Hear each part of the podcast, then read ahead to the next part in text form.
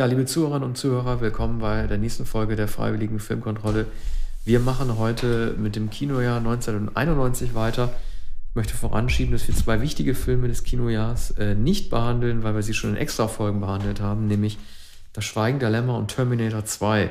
Da möchten wir euch bitten, einfach die Folgen in unserem Archiv anzuhören, in dem wir sehr ausgiebig über beide sprechen. Ja, und über einen weiteren Film sprechen wir auch nicht, nämlich oh. Indian Runner von Sean Penn. So. Mein Lieblingsfilm des Jahres zurzeit nicht erhältlich. Ich weiß nicht, äh, gibt ja keine Videotheken mehr, in denen man das ausleihen könnte, aber derzeit bei Streamingdiensten nicht verfügbar. Ich wollte den Film so gern sehen. Erste Regiearbeit von Sean Penn, der nicht einmal mitspielt, nach dem Song Highway Patrolman von Bruce Springsteen. Also einer der wenigen Filme, die nach einem einzigen Song gedreht wurden. Ja, wir können irgendwann mal ein John Penn Special machen, denn ein weiterer guter Film, den er gedreht hat, war The Pledge, das Versprechen mit äh, ja. Jack Nicholson. Ja eigentlich eine total äh, unentdeckte Jack Nicholson-Rolle.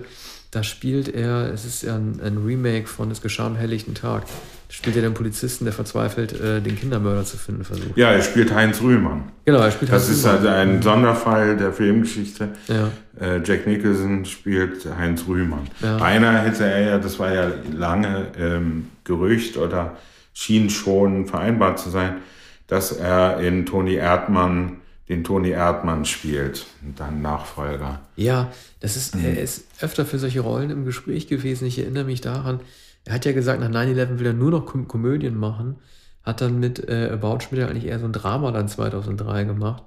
Aber es stimmt, äh, The Pledge dürfte mir 2000, 2001 eine seiner letzten äh, ernsthaften Rollen gewesen sein. Ja. Mhm. Wir fangen jetzt an mit dem Jahr 91 und äh, mit Musik von Doors, Light My Fire.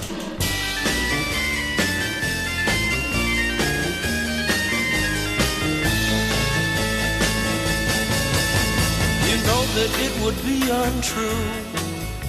You know that I would be a liar if I was to say to you, Girl, we couldn't get much higher.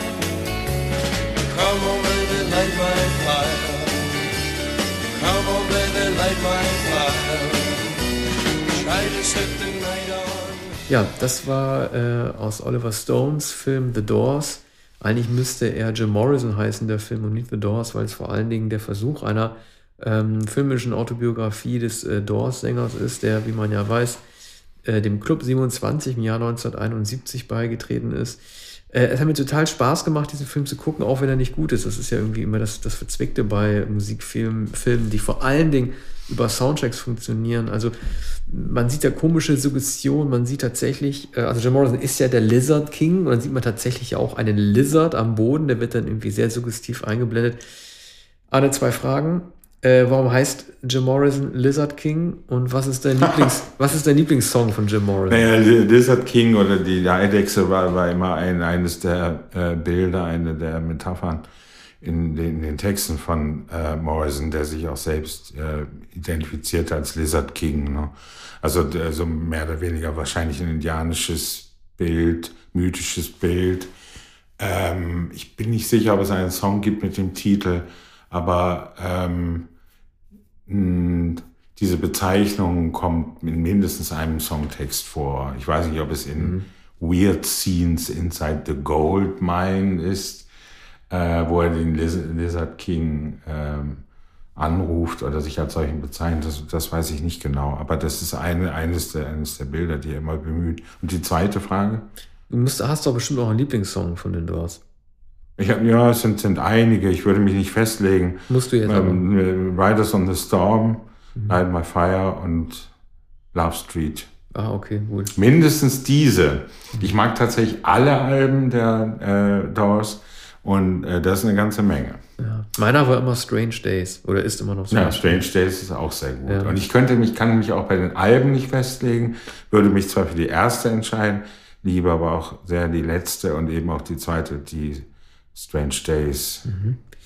Diese, äh, dieser Film, ähm, der hat so ein, ein, ein, komisch eingesetzte Musik, also fast zu Beginn im Minutentakt verschiedene Lieder.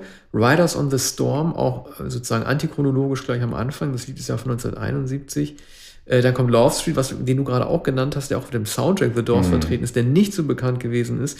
Das Problem ist, wenn du äh, wirklich in kontinuierlicher Sequenz sofort die Hits abspielst einer Band im Film, dann lernt man die Klasse des Menschen und Musikers Jim Morrison nicht kennen, weil man dann ja auch den biografischen Aufbau dieser Person dann halt nicht kennenlernt. Wenn du die Hits vorne wegschickst, schickst, dann suggerierst du, dass dieser Mensch schon perfekt ist äh, in seiner Klasse als Musiker, weil er die Hits schon hat. Aber er muss sich ja erst als äh, Lyriker erst entdecken. Das finde ich einfach nicht gut gemacht.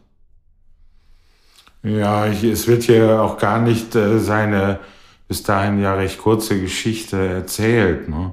Also die, ähm, die Adoleszenz wird, glaube ich, ausgeblendet, wenn ich mich recht erinnere. Ja, er fängt direkt als Student ja. als er bei McRyan diesen Balkon ja, Und vom Klasse. Studenten bis, bis zu dem Doors-Musiker ist es nicht weit. Ja, beides fällt eigentlich in, zusammen. Äh, findet im selben Moment statt, äh, da bei den Doors anfängt und da sie, ich glaube, 66 die, die ähm, ersten Auftritte haben, ist er auch nicht mehr Student und verfolgt das gar nicht mehr. Sobald er Raymond Zarek getroffen hat, oder Robbie Krieger, ähm, weiß er, dass er jetzt diese Karriere verfolgen wird und dann ist er nicht mehr der Filmstudent und der, der Studiosus der Literatur. Ne? Ja.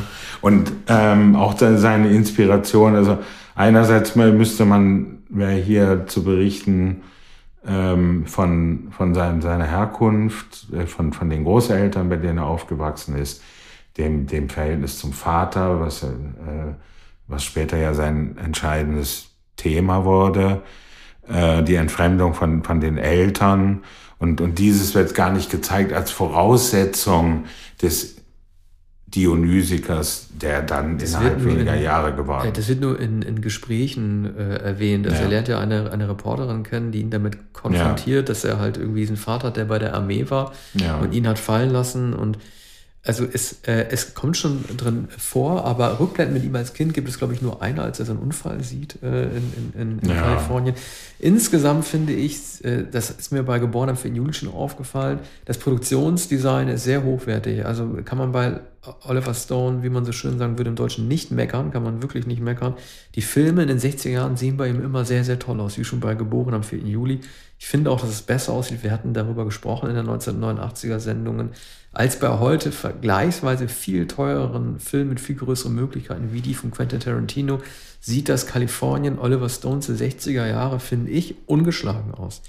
Äh, dieser Film ist, äh, ich habe gedacht, seit diesem Drogentrip von Platoon, als die alle kiffen und dann äh, den Rauch inhalieren durch die, durch die Maschinengewehrmündung, ist das eigentlich der Film The Doors, auf den Oliver Stone, denke ich, auch hingearbeitet hat. Ähm, man ersetzt teilweise nur komische Vergleiche. Also als es mit Jim Morrison bergab geht, werden dann irgendwie äh, Filmszenen, also es ist ein Zeitkolorit dann eingeblendet der späten 60er wie die Manson Family und My ja. Life. Das wird dann irgendwie so gleichgesetzt mit dem Untergang. Man sagt ja mal, es ist auch schon zur Phrase verkommen mit Eltermont, dass dann halt wieder Hippie-Traum ja. zum Bösen sich gewendet hat. Das ist ein bisschen doof. Und dann gibt es halt ähm, so äh, ich weiß ja mal, ob das ein Film Robbie Krieger ist oder Ben Zarek, die sagen dann auch zu Jim Morrison, wir nehmen doch die Drogen, um unser Bewusstsein zu erweitern, um nicht und nicht um äh, vor uns selbst zu fliehen. Da geht es um diesen Pseudo-Todestrieb. Jim Morrison sagt doch auch immer, er hängt sich an den Balkon und droht immer runterzufallen. Aber letzten Endes traut er sich ja doch nicht, äh, den, den, den Suizid zu wählen, so wie sein Tod in der Badewanne ja wahrscheinlich auch ein Unfall gewesen ist. Ja. Äh, ich, ich finde halt, ähm, darf man, also ähm, teilweise sind auch die Hinwendungen zu den, zu den Songtiteln oder dem Bandnamen auch ein bisschen blöd. Also Manzarek, gespielt von Kyle McLachlan, äh, fragt ihn ja, hast du ein Problem mit Türen? Also Doors. Morrison sagt, das ist Zeitverschwendung. Also es gibt irgendwie so komische Bonbons, von denen man nicht weiß, ob die wirklich stimmen. Ja. Und was ich noch sagen wollte, ist, äh, wenn man an den Song The End denkt und wie er am effektivsten eingesetzt wird, dann würde ich nie an äh, den Film The Doors denken, sondern an Apocalypse Now. Naja, sicher. Der Film war ja vorher, war zwar auch lange nach äh, The End, äh, nach der Platte, aber natürlich verbindet man äh, The End und Apocalypse Now niemals mit dem Doors-Film.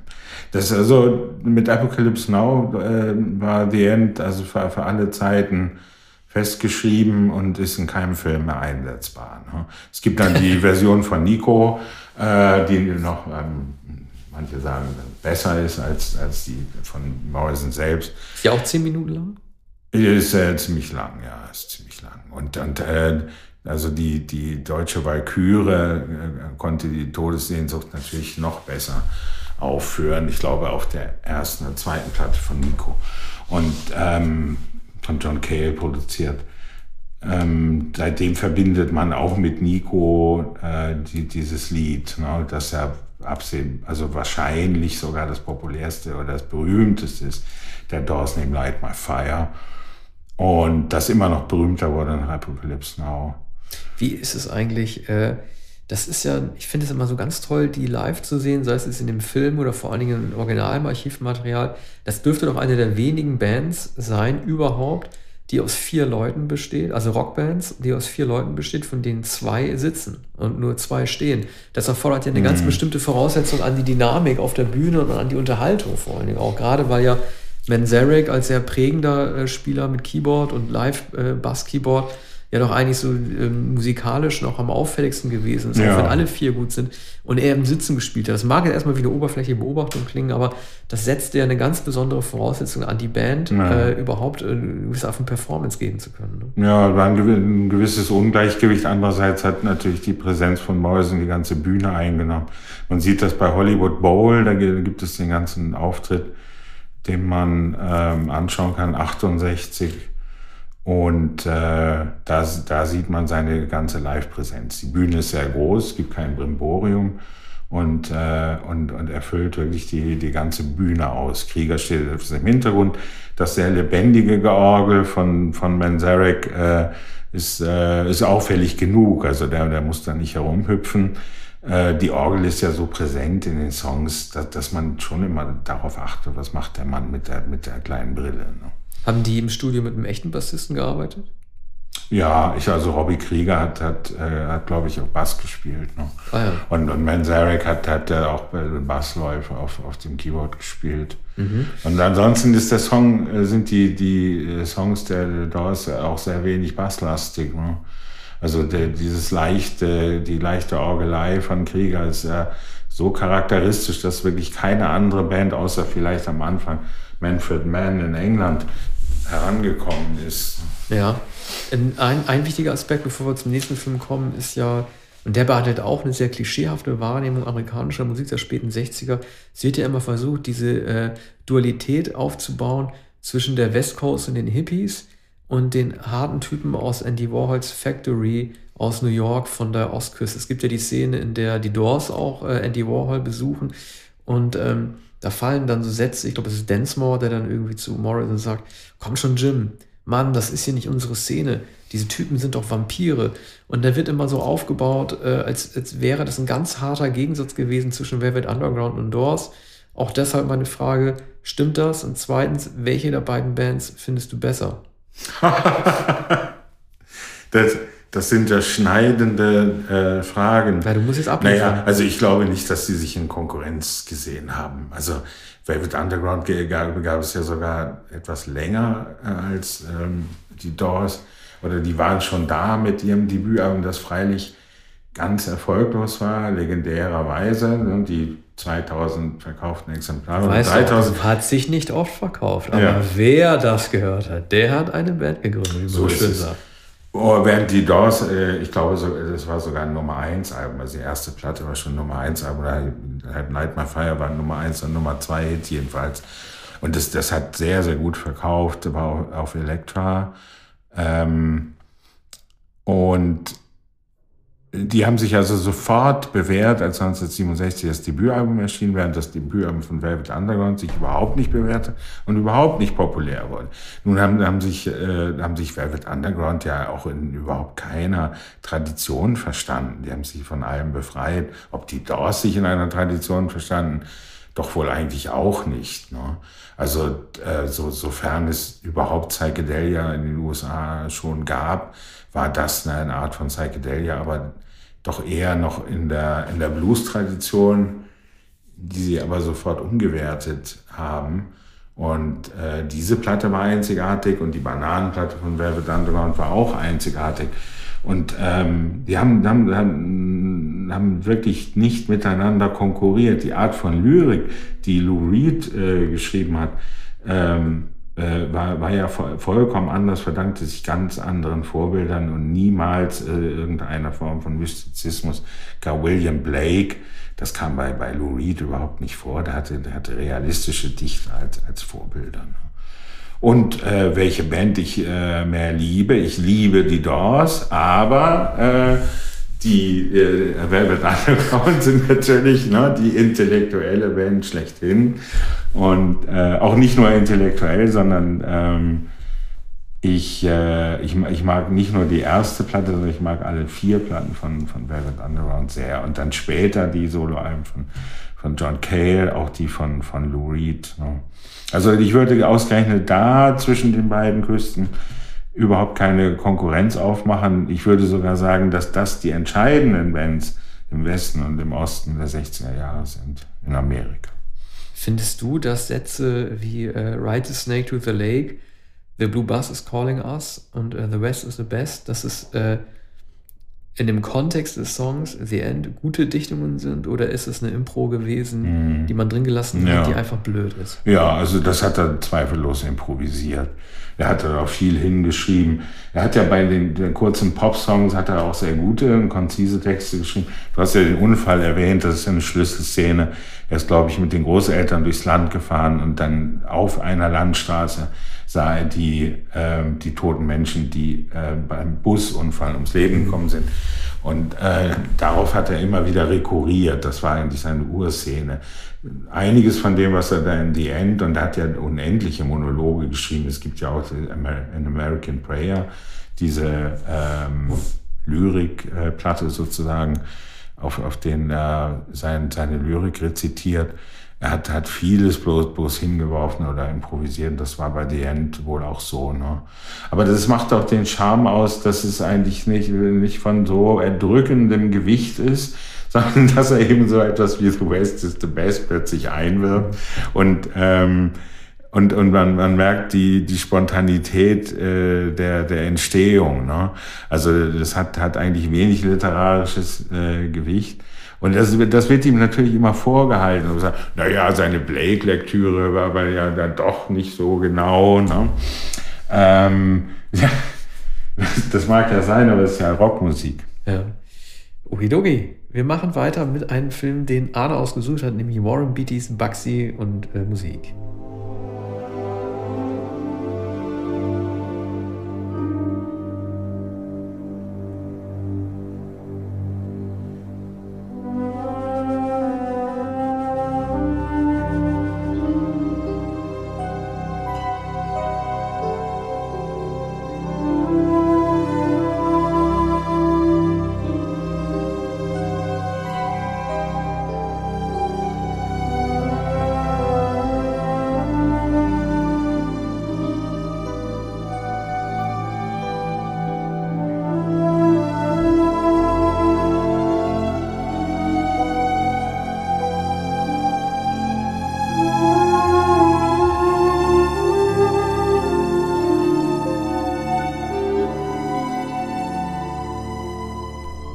Das war der Film, der 1991 auch als großer Oscar-Favorit gehandelt wurde, aber gegen das Schweigen der Lämmer keine Chance hatte. Ja, etwas überraschend, weil Warren Beatty, der den Film äh, produziert hat, der der Hauptdarsteller ist, natürlich sehr damit gerechnet hat, dass er nach Reds noch einmal realisieren würde. Barry Levinson ist der Regisseur. Ich glaube, ähm, das, das war ein Irrtum, dass er mit Levinson ähm, dass Beatty mit, mit Levinson einen der damals populärsten, souveränsten Regisseure engagiert hat für ein Sujet, das ihm, das ihm nicht liegt. Also der, der, die Gangsterhistorie, die hier erzählt wird, Baxi Siegel, der, und das ist die These des Films, Las Vegas erfunden und aufgebaut hat, nämlich mit einem ersten Café in den 40er Jahren. Das ist natürlich eine Figur, die Beatty unbedingt spielen wollte. Aber Levinson ist eigentlich nicht der Regisseur, der das inszenieren kann. Ähm, der, der hat äh, einfach überhaupt kein Gefühl dafür. Levinson ist ein Mann, der eigentlich immer äh, von, von seiner Herkunft in Baltimore, so äh, an der Ostküste, in den 50er Jahren erzählt hat und all seine Filme handeln von, von Verbindungen von Männern untereinander, von kleinen Männergesellschaften, angefangen bei Dinah und sogar Rain Man handelt eigentlich vom Verhältnis zweier Männer, nämlich Tom Cruise und Dustin Hoffman. Hier bei Baxi Siegel ähm, ist es eigentlich das Verhältnis äh, zu einer Frau, nämlich zur Frau von Warren Beatty. Ähm, die, äh, also ist eine, eine Romanze. Es wird gezeigt, wie, wie, wie Baxi um, um eine sagenhaft schöne, arrogante Frau wirbt, die sich ihm äh, verschließt. Also ein ganz romantischer Film. Und ähm, der, der, der Film ist also von, ist eine seltsame Obsession, glaube ich, von Warren Beatty, diesen Baxi Siegel als einen romantischen Helden, der immer eigentlich ein Filmschauspieler sein wollte und, und der auch das Bravado und das Charisma eines Filmschauspielers hat. Und am Ende wird er, äh, wenn ich mich recht erinnere, ähm, während der Projektion eines Films durch Gasetücher hindurch in seinem Haus erschossen. Ne? Also äh, man, man sieht die Projektion, man sieht nur den, den Schatten Maxi Siegels, während der Film projiziert wird und, und die Maschinengewehrsalben. Wer hat ihn denn umgebracht? Hat er Mafia-Probleme? Ja, freilich. Er hatte, er hatte viele, viele Feinde. Er ist, in, er ist in Ungnade gefallen, weil er so viele gegen sich aufgebracht hat, indem er sein, in, in äh, Las Vegas sein Imperium aufgebaut hat. Ne? Und er hat, hat natürlich andere Unterwelt- und, und Mafia-Bosse äh, äh, gegen sich aufgebracht. Und das wird äh, in einiger Ausführlichkeit in, in dem Baxi-Film gezeigt. Der Film ist ja wesentlich zu lang und er hat auch nicht den Zugriff äh, von Scorsese. Also Levinson ist halt in eigentlich. Ich wollte gerade sagen, wieso hat denn Scorsese den nicht ja, Das wäre dann. Ja, ich glaube, äh, Beatty äh, wollte nicht mit Scorsese drehen. Ne? Das wäre wär zu. Das war stur. Na, ja, die beiden wären ja aneinander geraten. Das wäre nicht möglich gewesen. Also Beatty war ja selbst Regisseur und er hat sich wohl den doch duldsamen Levinson ausgesucht, bei dem er vermutete, dass, dass der ihn machen ließ. Und er hat ihn machen lassen und er hat ihn etwas zu lang machen lassen. Und der Film ist erkennbar als ein Oscar-Vehikel. Äh, Beatty glaubte, er könnte den Hauptdarsteller Oscar gewinnen, aber dazu ist die Figur einfach zu glatt. Und äh, Beatty ist, ist einfach nicht die Gangsterfigur, die man sich, äh, die man sich vorstellt. Ne? Über den historischen Baxi Siegel weiß man ja recht wenig. Man kennt, äh, man, man, kennt, man kennt den Namen. Wie heißt ne? er denn wirklich? Der hieß ja nicht Baxi. Baxi Siegel. Der Baxi, Baxi Siegel, ja. Ach so. Baxi Siegel war ein nicht italienischer Mafioso. Diesen Namen noch Insofern war er kein Mafioso, sondern er war, der war gewissermaßen äh, äh, ein, ein, ein Unterweltgangster, aber eben ohne den italienischen Bezug. Es gab mal ein Computerspiel in den 80ern, ein Gangsterspiel, das hieß Maxi. Da muss ich unterhalten, also mit M statt mit B. Aber ist es der Film, bei dem er Annette Benning kennengelernt hat? Er spielt sie damit?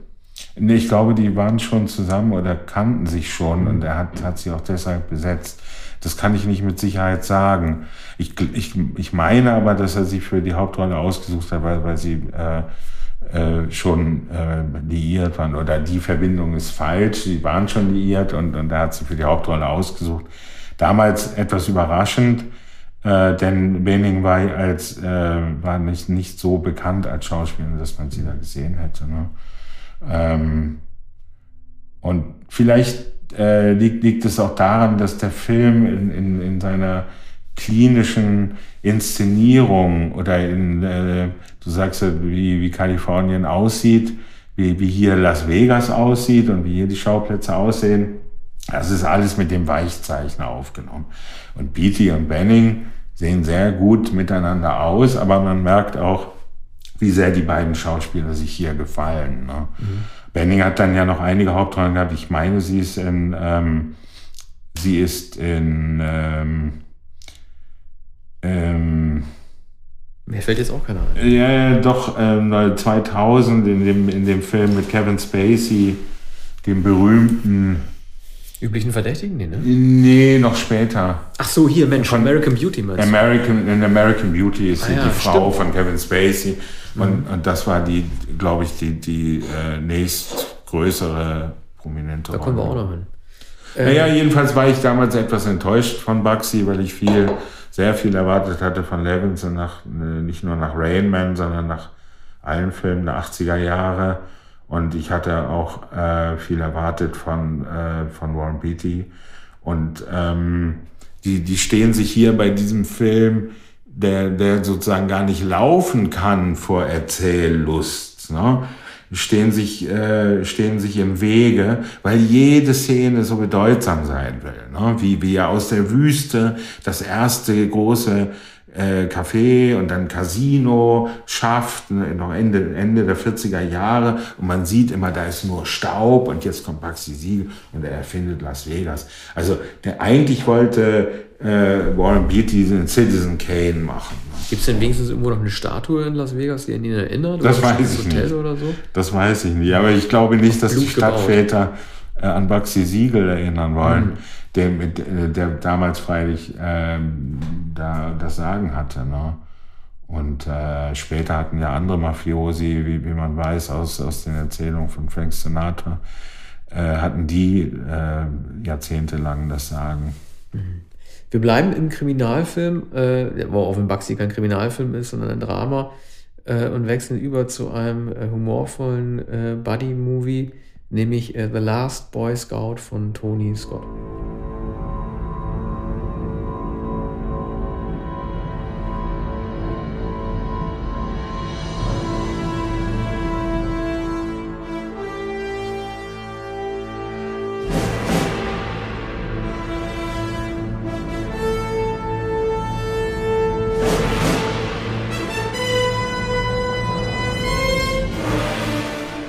Wir haben ja in True Romance schon über Tony Scott gesprochen. Das ist der Film, den er zwei Jahre später drehen würde. Äh, er hat im Grunde genommen ja sehr großes Glück, dass er mit zwei sehr guten Drehbuchautoren zusammenarbeiten konnte. Bei True Romance war das Quentin Tarantino. Bei The Last Boy Scout ist es Shane Black, den wir erstmals kennengelernt haben, als, ich weiß ja, beim Drehbuch mitgearbeitet hat, aber zumindest als Ideengeber und äh, Kleindarsteller in Predator oder Predator, wie man damals gesagt hätte, von 1987. Das Drehbuch von The Last Boy Scout ist so gut, dass es gar nicht auffällt, dass die Regie von Tony Scott ist. Tony Scott ist ja im Gegensatz zu Ridley Scott einem Regisseur, der so ein bisschen die eigene Handschrift fehlt, der so, der, wie ich finde, wie Ron Howard halt sehr gut sich hineindenken kann in ein fremdes Setting, ohne dem eine eigene Handschrift zu verpassen. Es geht darum, dass Bruce Willis äh, einen ehemaligen äh, Bodyguard spielt, Cop, der äh, gefeuert wurde, weil er für einen korrupten Politiker nicht mehr arbeiten wollte. Es gibt da auch so eine ja, wie man so eine In the Line of Fire Clint Eastwood-artige, fast schon äh, Simpsons-Parodie verdächtige Szene, in der er, um einen Schuss abzufangen, sich so in die Schusslinie seitlich reinwirft. Das sieht man eigentlich nur noch in, Parodie, äh, in, in äh, Parodien. Und ähm, dieser Shane Black, der hier ähm, das Drehbuch geschrieben hat, hat äh, später auch selber Regie geführt bei sehr guten Filmen wie, ähm, Mensch, ich verwechsel das mal mit diesem deutschen Film Kiss Kiss Boom Bang oder naja, ich, es gibt so einen deutschen Film, der so ähnlich, so einen ähnlichen Komödientitel hat. Da hat, das, hat er Regie und Drehbuch geschrieben. Dann 2016 sehr gut The Nice Guys mit Russell Crowe und Ryan äh, Gosling. Und dazwischen auch noch mal den dritten Iron Man. Ähm, Story ist natürlich ein bisschen, äh, das wirkt so ein bisschen antiquiert, wenn man den weißen Ex-Cop nimmt, der sich um einen gefallenen Sportler verkörpert von ähm, geht jemand durcheinander, Marlon oder Damon Waynes? Ich glaube, es ist nur Damon Waynes. Damon Waynes. Damon Waynes noch kümmern soll und beide entsprechend ihre Sprüche machen. Es gibt sehr viele Running Gags, die sich gegen Prince richten äh, und sehr viele Running Gags, die sich äh, Running Gags, die sich auf äh, die Figur von Bruce Willis beziehen, die äh, Urban oder schwarze Musik äh, ablehnt. Ne? Es gibt einmal einen Kriminellen, der zu ihm sagt, ich möchte, dass sie schreien vor Schmerzen. Und dann sagt Bruce Willis, dann brauchen sie nur Rap aufzulegen.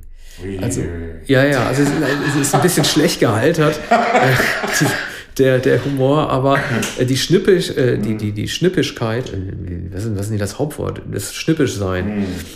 Das, das ist auch Shane Black und Tony Scott sehr gut gelungen in diesem Film, der vielleicht in der Darstellung von Stereotypen, die man mit Figuren verknüpfen kann, ein bisschen zu profan ist, also gerade auch, weil er Bruce Willis in so einem Lotterloch lebt, erinnert so ein bisschen an den Reporter aus Fegefeuer der Eitelkeiten. Aber ich habe ihn jetzt zum ersten Mal seit 30 Jahren gesehen und es hat mir doch sehr gut gefallen.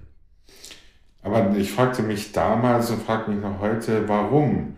Also was ist der, der Zweck dieses Films? Das kann ja nicht, äh, das können ja nicht Scherze über Prince sein oder das Ablehnen von, äh, von Rap und, und Hip-Hop. es ist, ist ja äh, eine Actionkomödie im ganz großen Stil. Und, und es hat ja auch Elemente de, de, eines, eines Caper-Films und, und eines, eines äh, großen Abenteuerfilms. Aber was, was ist eigentlich die Absicht was will uns die, dieser Film sagen?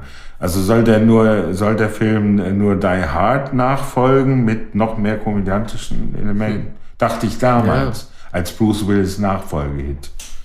Ja, äh, also Bruce Willis lernt ja über seine Tätigkeit, wieder, äh, findet ja zu seiner Familie zurück. Er rettet die ja alle.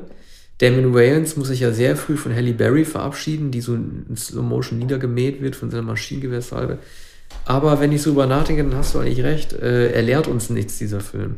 Er lehrt vielleicht, dass zwei Leute, die normalerweise aus verschiedenen Szenen stammen, äh, zueinander finden können. Also der Sportler und der Cop, aber äh, das soll wahrscheinlich ein Film sein, der ausschließlich über die brillanten Dialoge mhm. leben soll. Ne? Und es ist auch das Prinzip Lethal Weapon natürlich, ne? Ja. Schwarzer und ein Weißer, äh, die gemeinsam agieren und die, die immer sich auch foppen, ne? Das gehört natürlich immer dazu. Guter Humor des Buddy-Movies. Und ich erinnere mich sehr auch an diese äh, an diese familiären Momente, dieses Motiv, dass er die, die Familie beschützen will. Ich meine, dass Danny Aiello auch eine größere Rolle in dem Film spielt. Äh, Stimmt ich das? nicht, nee, aber einer, der ihm ähnlich sieht. Ah. Äh, aber da, da, gibt es noch so, so eine Mittlerfigur, sozusagen, oder väterliche äh, Figur, die eigentlich an der Action nicht beteiligt ist, sondern etwas plattfüßig äh, aber dann auch immer witzig ist, weil sie sich dann immer Sturmmasken überschreibt. Und die müssen ja auch mhm. ganz viel so über äh, äh, herumklettern und, und an, an solchen Seilen entlang. Ne? Mhm. Für Willis war der Film wichtig, äh, was man damals noch gar nicht gedacht hätte, weil es für lange Zeit sein letzter großer Erfolg sein sollte. Ne? Also es gab natürlich noch Die Hard 3, äh, der 1995 kam, der erwartungsgemäß äh, sein Geld einspielte, aber so Sachen wie, wie Hudson Hawk, Mhm. Äh, der Tod steht ihr gut, wenn er so eine Nebenrolle hatte, wobei da immer, wie halt Mod oder Schnüffel mal wieder sein komödiantisches Talent zeigen konnte. Die waren ganz gut. Aber da musste er wirklich bis 99 und Shyamalan mit Six Sense warten, in einer für ihn ungewohnten Rolle. Ach nee, Pulp Fiction habe ich vergessen. Pulp Fiction natürlich. Na, Wobei er da auch ein mhm. Ensemble-Mitglied ist und nicht Bruce Willis mm. Action Hero darstellt. Aber Last Boy Scout sollte doch dann für viele Jahre sein letzter wirklich großer Hit sein. Ich glaube, Hudson Hawk ist der Film, in dem Danny Aiello Stimmt, das ist der Hudson Film. Hawk, der Meisterdieb. Der Meisterdieb, ja. Das habe ich, hab ich verwechselt. Zwei Minuten Songlänge ja. benötigen. In meiner Erinnerung ist der von 94, 93? Nee, 93? der ist von 90, Hudson Hawk. Also war vorher? Ja, der war vorher. Ich hatte dafür so eine 1990-Sendung überlegt, ob ich den dafür nochmal gucken sollte, aber das Jahr war so dicht gepackt, dass ich äh, auf den dann doch verzichtet habe. Ja, und das also Hudson Hawk war ja der Film, bei dem man enttäuscht war. Bei Last Boy Scout, glaube ich, war man allgemein nicht enttäuscht, sondern sagte so ein Bruce Willis Vehikel von, von Tony Scott, der ja damals wenig, kommerziell wenig falsch machen mhm. konnte. Äh, von äh, Tony Scott geht es jetzt weiter zu seinem Bruder Ridley Scott, Musik von Hans Zimmer.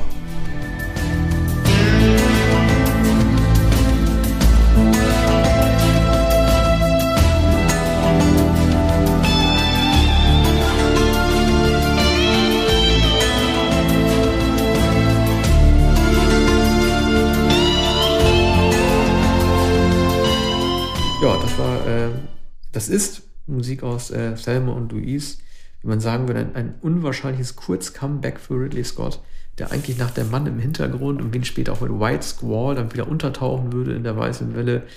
Äh, in dem Film ähm, ne, sagt äh, Louise äh, zu Selma, die, die droht vergewaltigt zu werden. Was glaubst du, in was für einer Welt wir leben? Du hast doch mit ihm getanzt und dann passiert das. Ne? Ja. Also Vieles an diesem Film wirkt heute so antiquiert, als würde man einen Film aus den 30er Jahren ungefähr sehen. Ähm, das ist unfassbar. Also man erkennt noch ungefähr die Autos, die damals gefahren sind. Man erkennt noch Brad Pitt, der erkennbar äh, Brad Pitt ist. Äh, Susan Sarandon und Gina Davis erkennt man auch noch. Aber, aber alles andere ist derart äh, schematisch und an den Haaren herbeigezogen, dass man es kaum aushalten kann.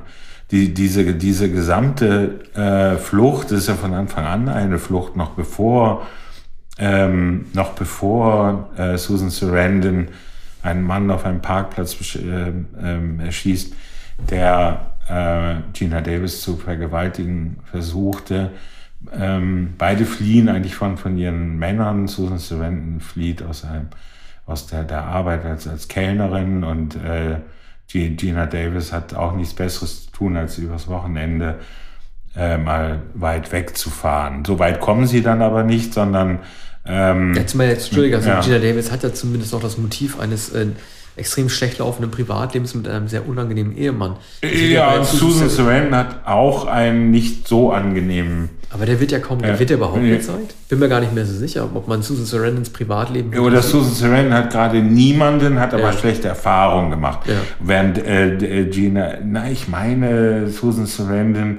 Susan, äh, Sarandon, Susan Sarandon ruft ihren Ex-Ehemann an, um nach Geld zu ja. fragen. Sie braucht dann 5.000 oder 6.000 Dollar. Und, und der, der ist wirklich ein, äh, also Gina Davis ist mit, mit einem Spießer, mit einem Stiesel zusammen, der, der von Beginn an als außerordentlich äh, unsympathisch und ähm, äh, machohaft äh, gezeigt wird.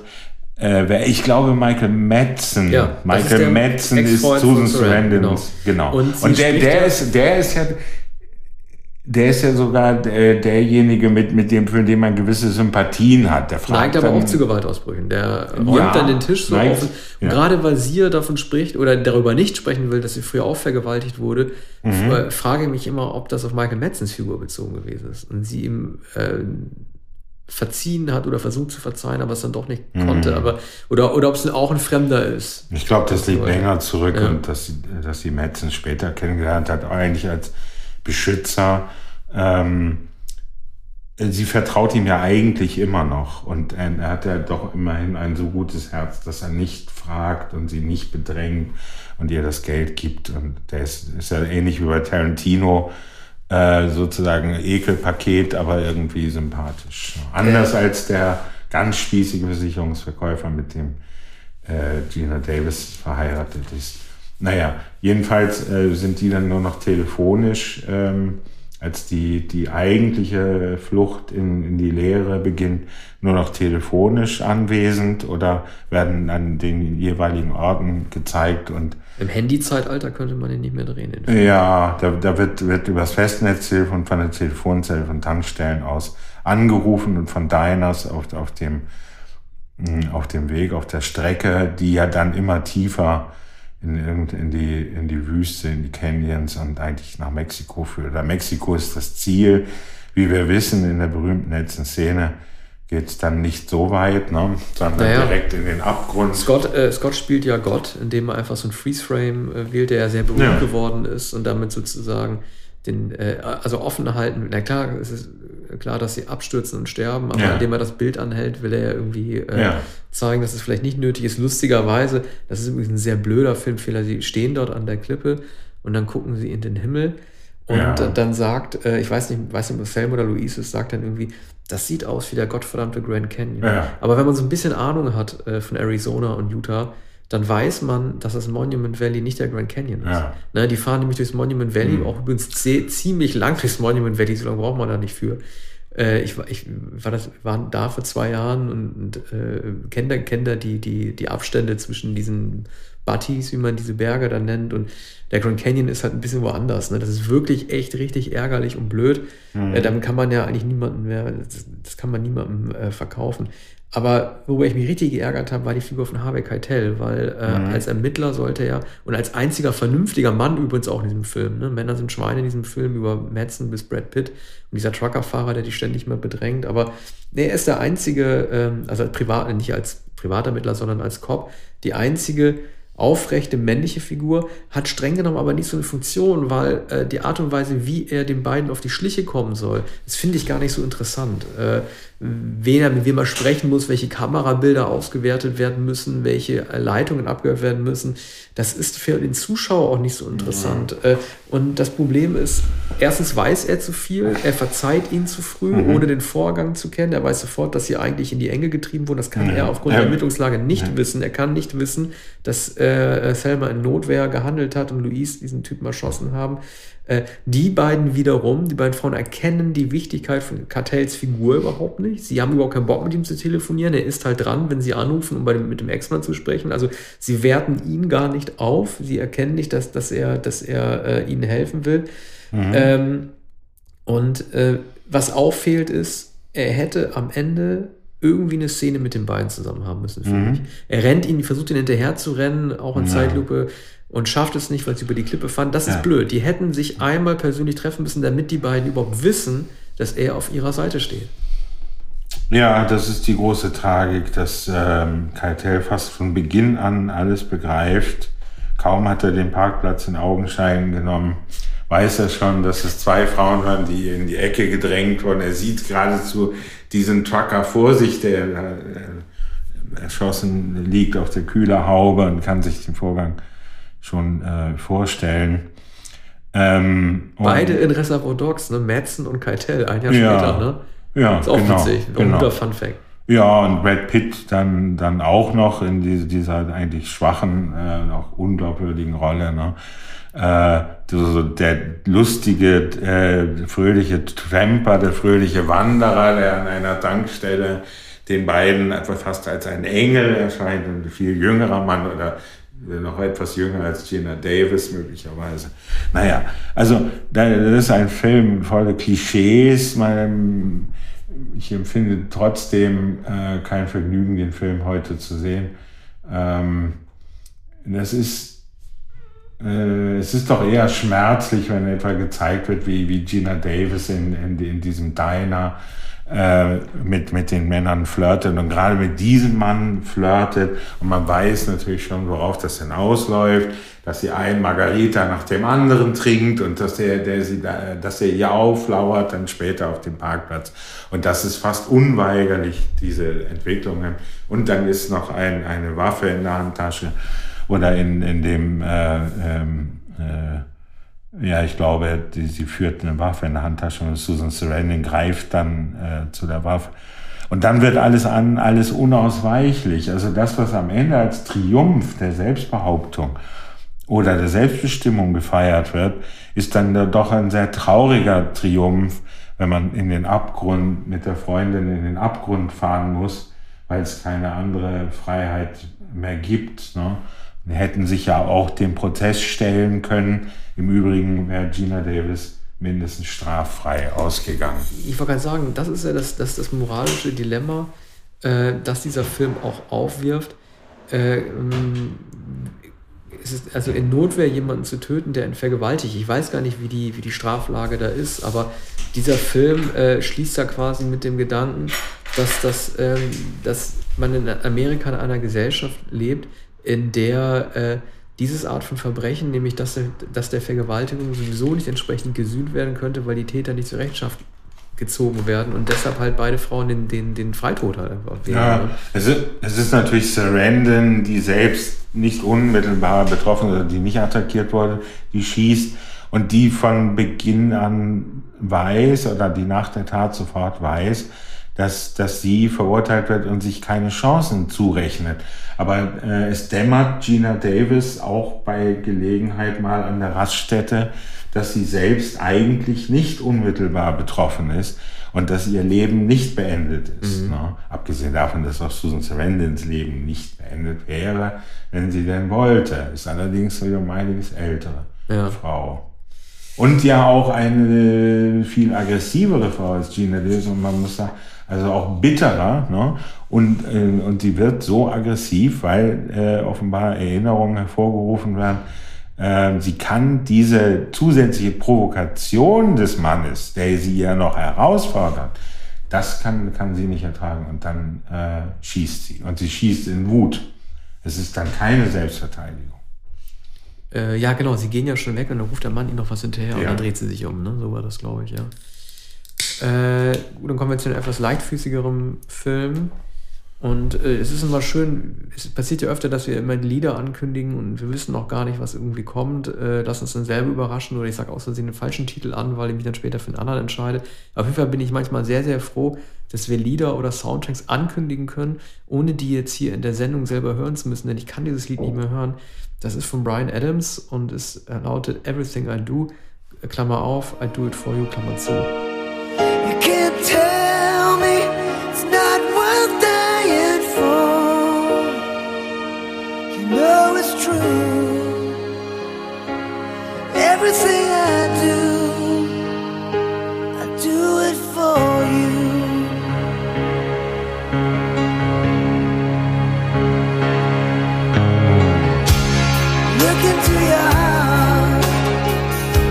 Ja, das ist Robin Hood und dieser Song war, glaube ich, unschlagbare äh, drei Monate während des Kinosommers 91 auf Platz 1 der UK-Charts. Also irgendwie so Juni bis August, diese ganzen ja. heißen Monate auf der Insel lief dieser Song in einer Tour die ganze Zeit durch.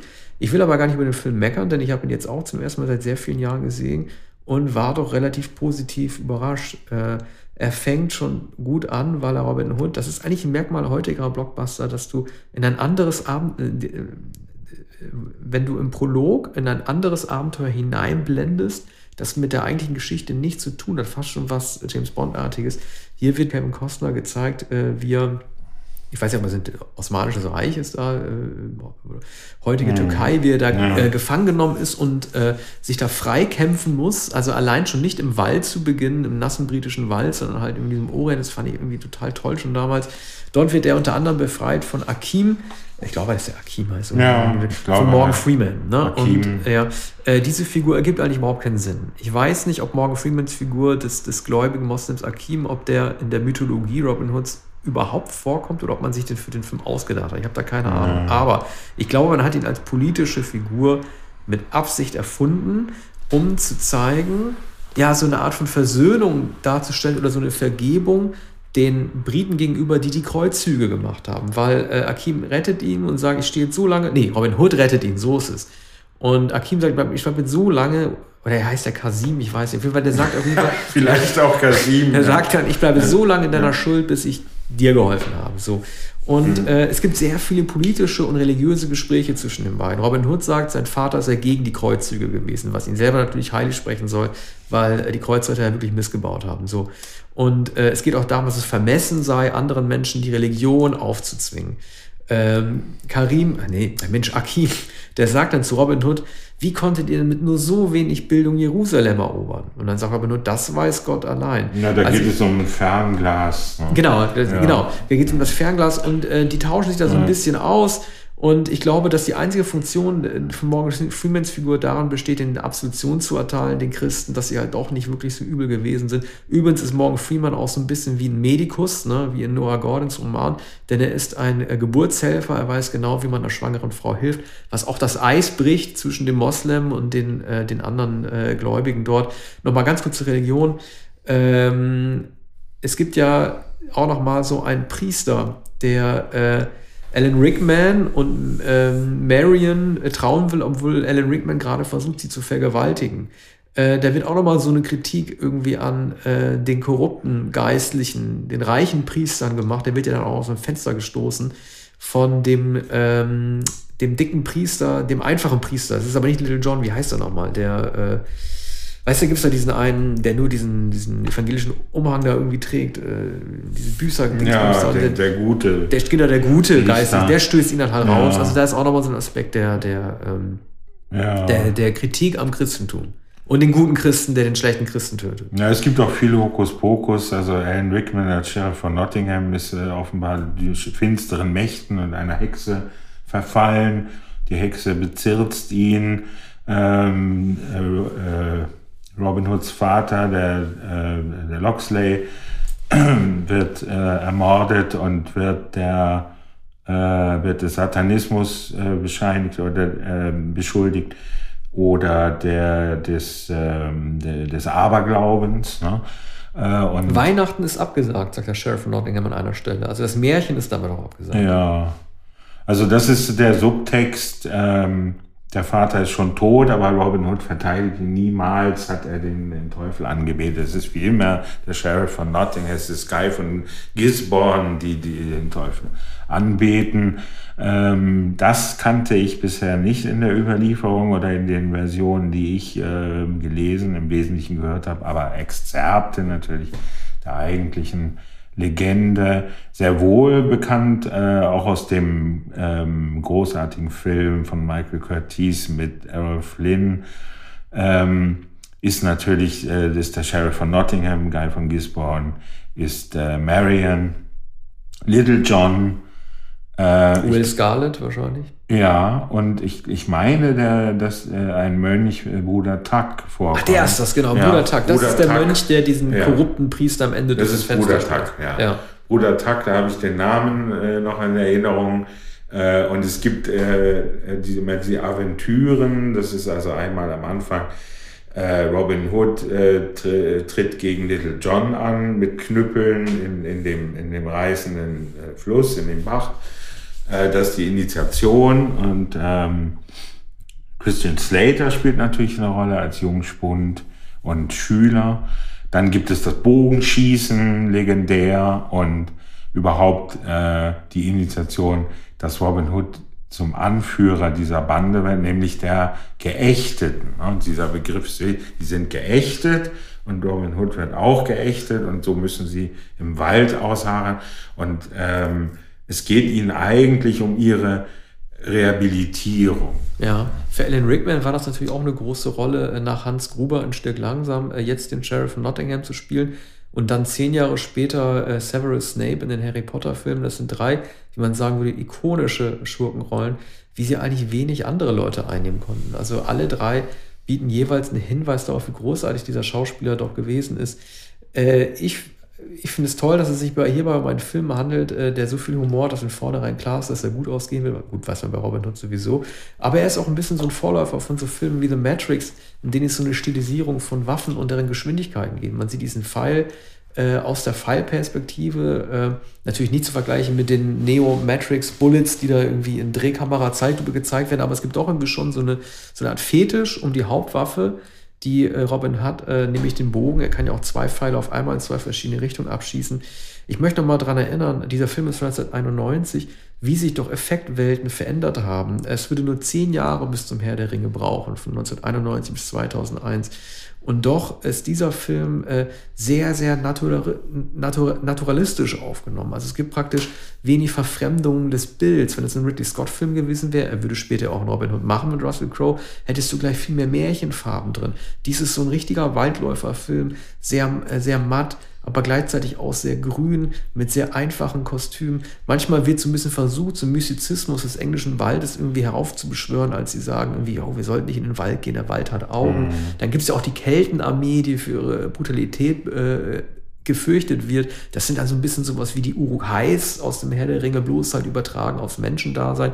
Aber insgesamt ist es für einen Film, der 1991 schon mit äh, visuellen Effekten, Computereffekten theoretisch hätte arbeiten können, doch ein sehr, sehr basic Film. Und das ist, macht eine ganz große Stärke mhm. auch aus. Ja, fast wie ein Fernsehfilm inszeniert.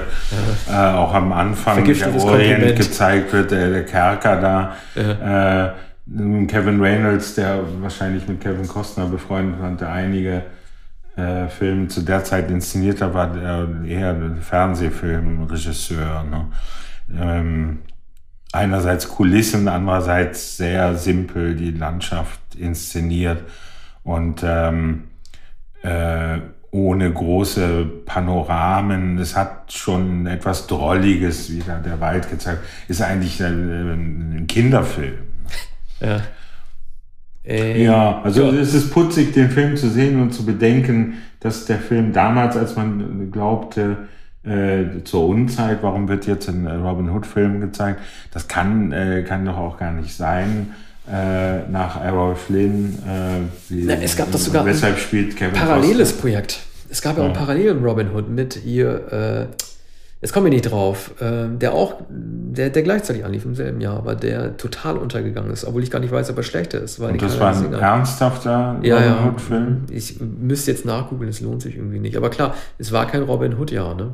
So, so, so wie der mit dem Wolf tanzen von 1990 ja auch nicht in, ein großes, in eine große Western-Epoche gefallen ist. Ne? Aber Kevin Costner hat hier wirklich Instinkt bewiesen. Ja, der hat, der hat so eine komische Fukuhila-Föhnfrisur wie Duran mhm. Duran ungefähr zu der Zeit. Ne? Oder fast. Ja, wie sechs Jahre vorher Duran Duran hatten. Also Le Bon hatte ja, ja diesen Mallet. Also, also äh, genau. Also sogar äh, verspätet gegenüber den Popbands. Äh, ja. Ja, das Kostüm ist ein bisschen doof, ne? So ein Edelmann sieht er aus, wie so ein, wie so ein Faschingskostüm. Aber äh, ich stehe zu diesem Film, ich bin froh, dass ich ihn noch mal gesehen habe. Äh, Mary Elizabeth Massantonio auch in einer starken Frauenrolle nach The Abyss wieder, hat sie auch sehr gut ausgesucht. Jetzt kommen wir mal zum äh, etwas wichtigeren Film, nämlich äh, zu äh, Cape 4 Cup der Angst, Musik von Bernard Herrmann.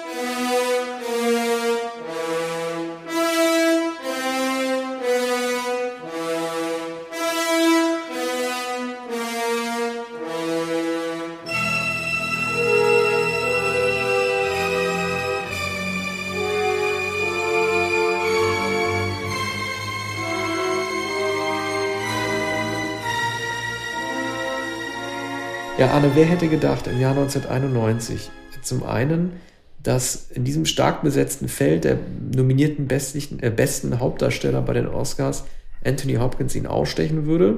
Und wer hätte vor allen Dingen, also es war wirklich ein, ein krasses Gipfelrennen zwischen den beiden. Andererseits, wer hätte überhaupt gedacht, dass Robert De Niro, den ja viele für den besten Schauspieler aller Zeiten halten, dort in diesem Jahr vor 30 Jahren zum allerletzten Mal für eine Hauptrolle nominiert werden? Ja, und der De Niro überspielt allerdings hemmungslos. Ne? Dann wurde offenbar auch von Scorsese dazu getrieben, hier vollkommen zu überspielen.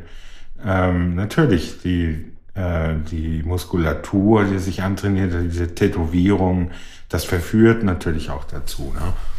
Ähm, die langen Haare kennt man nicht. Dann ähm, zeigt er die Figur, die in dem ursprünglichen Cape Fear-Film äh, Anfang der 60er Jahre gedreht mit äh, Gregory Peck und Robert Mitchum ähm, gegenüber ähm, dem, äh, diesem Film ist die, die Rolle viel äh, gewaltsamer angelegt. Ne? Also Robert Mitchum ist als eine massige ähm, vage Bedrohung, der allein durch seine Präsenz, dadurch, dass er immer um das Haus herumschleicht und dass er die Stadt nicht verlassen will, äh, Gregory Peck und äh, dessen Familie in äh, Schrecken versetzt. Und äh, das wird hier natürlich aufgegriffen, aber De Niro ist eine viel ähm, äh, stärkere physische Präsenz und die, die Ver Verführung schließlich ähm, äh, ist hier von un unheimlicher äh, Ekelhaftigkeit. War denn eigentlich äh, die Figur ja. von Nick Nolte, dann im Original von Greg Greg Gregory Peck ja. gespielt, war die auch schon so ambivalent und unsympathisch im Original? Weil man ist eigentlich gar ja. nicht für Nick Nolte während dieses Films. Also äh, Peck, nein, Peck ist ein unbescholtener, äh, braver so ein Etikus, ne? Bürger, ne? ja, ist fast Etikus Finch. Äh, wenn Gregory Peck erscheint, ähm, kann er ja, übrigens der deutsche Titel, ein Köder für die Bestie. Ja? Ein guter Titel. 4, ein Köder für die Bestie. Und äh, der, der Köder muss dann ja aber die Tochter sein. Und äh, die Tochter soll natürlich nicht der Köder sein. Ne? Die kann aber nicht anders, weil sie äh, dieses blonde jugendliche Geschöpf ist. Und äh, Gregory Peck äh, erkennt das natürlich, dass äh, er angreifbar ist mit der Tochter, auch mit seiner Ehefrau. Das wird hier von Scorsese zum Exzess getrieben. Ähm, war, warum, äh, warum übertreibt er? Also warum übertreibt er vor allem das Finale so? Man, man, hat, man hat damals sofort gesagt, ja, das ist seine Liebe zu diesem britischen, zu den britischen Filmen des Hammer-Kinos, also des, des Horror-Kinos, der äh, des farbenprächtigen Horrorkinos äh, der 60er Jahre, 50er, 60er Jahre. Und äh, so zeigt er auch die äh, Farben in diesem Film. Später hat er hat Scorsese das in Shutters Island nochmal wieder aufgenommen. Ja. Also er hat das absichtlich gemacht. Der Cape 4 von äh, J.D. Thompson von 62, der, der Originalfilm, der ist in Schwarz-Weiß. Der ist ganz nüchtern, zeigt eine amerikanische Kleinstadt Hier hat man den, also den dampfenden Süden und in knalligsten äh, äh, Farben gezeigt. Ne? Also Scorsese hat den Film vollkommen gewendet in, in, in, in einen Horror-Thriller, ähm, ins, ins Extrem. Und wer, wer das nicht versteht, war damals wahrscheinlich enttäuscht. Sondern warum dreht er einen so grellen Film mit diesen Schockeffekten und am Ende, wie oft muss Robert De Niro noch untergetaucht werden, bis der endlich tot ist? Ja, er muss ja auf jeden Fall noch einmal in Zungen reden, ne? was ja auch keinen Sinn ergibt. Ja. Äh, aber Ursprünglich gab es ja einen Regietausch. Äh, Spielberg und Scorsese haben ja die Regie gewechselt. Also eigentlich wollte ja Spielberg äh, Cape 4 machen, was überhaupt nicht gepasst hätte, und Scorsese Schindlers Liste, was man sich auch nicht hätte vorstellen können. Ich habe mir, ich habe diesen Film so oft gesehen, dass ich jetzt zur Vorbereitung äh, nicht mehr angeguckt habe. Aber äh, der Film liefert doch relativ starke visuelle Eindrücke, auch wenn sie keinen Sinn ergeben, äh, die so festhaften im Gedächtnis, dass man diesen Film wirklich eigentlich gar nicht mehr angucken muss, sondern man weiß gleich, was gemeint ist. Also ich erinnere nur mal an die Szene, äh, die auch soundmäßig gut gemacht ist, als De Niro von äh, im, äh, in diesem Coupé sitzt und dann wegfährt von ähm, Nolte und dann in der Tonspur nur so ganz leise reingemischt ist. Sie werden auch lernen, was Verlust oder was ja, Schmerzen bedeutet. Ja. Das klingt einfach sehr gut im Wegfahren, wird ja. das gemacht. Das ist akustisch gut gelöst. Dann apropos Auto. Es gibt ja, wie gesagt, ich weiß nicht, ob es im Original so auch so ist. Allein dieser Moment, dass er sich unter ein Auto dranhängt, wie so ein Insekt, das mitfährt und diese ganze Strecke halt unter diesem äh, ähm, unter dem Autoboden verbringt, um sich dann da loszumachen. Übrigens alles natürlich, wie man weiß, auch in der Simpsons-Folge mit Sideshow Bob ja auch kopiert worden.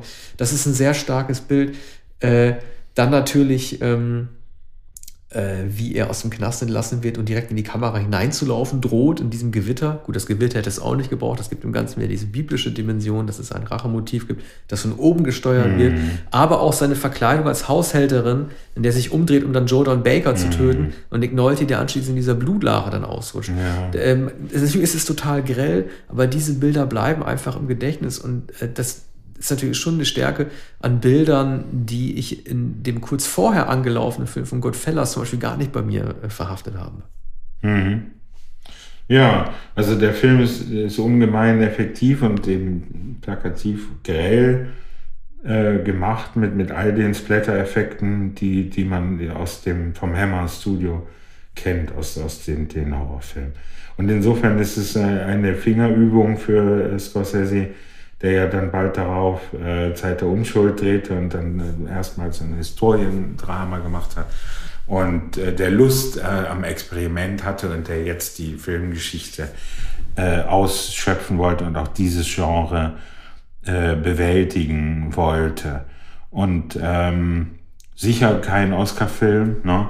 Also wahrscheinlich äh, waren, waren alle so äh, erschreckt über De Niros Präsenz, dass sie den etwas subtileren Horror von äh, Hannibal Lecter und Anthony Hopkins vorgezogen haben. Ne? Ja. Es war vielleicht auch etwas zu offensichtlich, dass sich die Muskeln antrainiert und die, die, diese Verführung von Juliette Lewis, die ist so furchtbar. Ne? Daran erinnern sich viele. Wenn, wenn etwas äh, haften geblieben ist, dann ist es also ist es auch diese, dieser Finger äh, an den Lippen von, von ja. Juliette Lewis. Naja, das ist halt auch der Film, in dem er halt äh, die Squash-Freundin äh, Nick Nolte's halt übelst zusammenschlägt. Ja, das ja. ist eine so schrecklich anzusehende Szene, die noch schlimmer ist als die, als Ray Liotta ähm, Lorraine Bracco verprügelt in dem Bett. Äh, vielleicht kann man solchen Leuten auch einfach keinen Oscar geben. Vielleicht, ist, vielleicht geht das auch gegen die Moral. Ich habe keine ja, Ahnung. Aber also der, der, Film war jedenfalls sehr äh, unbeliebt wahrscheinlich. Ne? Ja. Also man kann, man kann es sich vorstellen, da waren, da waren schon äh, Gesichter der Ratlosigkeit und des Schreckens. Und ähm, ich kann, kann mich an die nächtliche Vorführung oder Vorführung spät abends erinnern. Äh, die, die wenigsten waren vergnügt oder sagten, es war ein, war ein Kollege, ein älterer Filmkritiker, äh, der, der mir sagte, ja, ja, Moment, das ist ja ein Hammer-Studio. Ne? Deine Kritik läuft ins Leere, du, du weißt gar nichts über das Hammer-Studio. Mhm. So ist der Film zu ah, ja. Äh, da machen wir jetzt einen Wechsel zu äh, Spielberg, über den wir gerade schon gesprochen haben, äh, und äh, Titelmusik von John Williams Hook.